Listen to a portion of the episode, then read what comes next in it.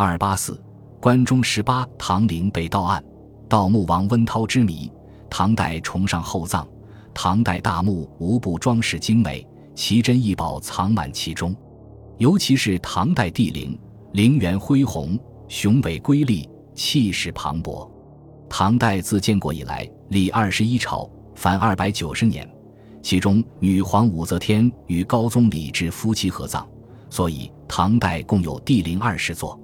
除了唐末被朱全忠挟持至洛阳的昭宗李晔葬在河南渑池的和陵，哀帝李柱葬在山东菏泽的温陵，其他十八座唐陵均坐落在关中地区。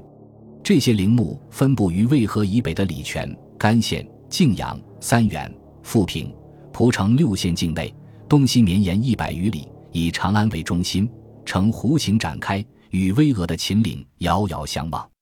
由于这十八座陵墓均位于关中地区，所以后人将这些唐陵称作关中十八陵。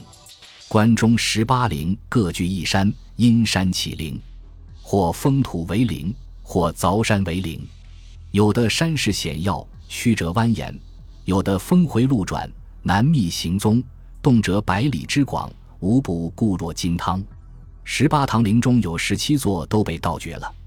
而第一祸首就是唐末五代时期的节度使温韬。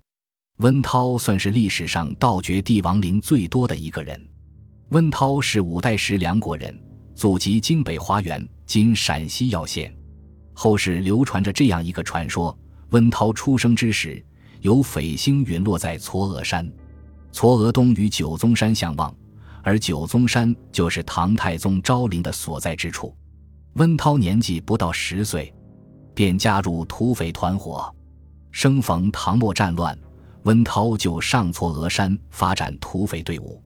在担任耀州节度使的七年时间内，温韬挖掘了关中十八陵中除了乾陵之外的十七座皇陵，连取陵中无数金银珠宝。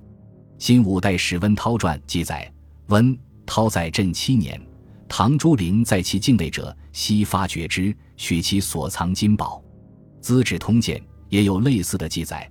华元贼帅温韬据重挫峨山，暴掠雍州诸郡，唐帝朱陵发之待变。挫峨山临近唐太宗昭陵，而雍州即是关中地区。《资治通鉴》又记载，后周太祖屡借晋王日西吴西征，见唐十八陵无不发掘者，此无他，为多藏金玉故也。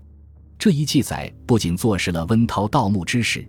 也说明温涛盗墓的目的只有一个，那就是赤裸裸的抢劫财物。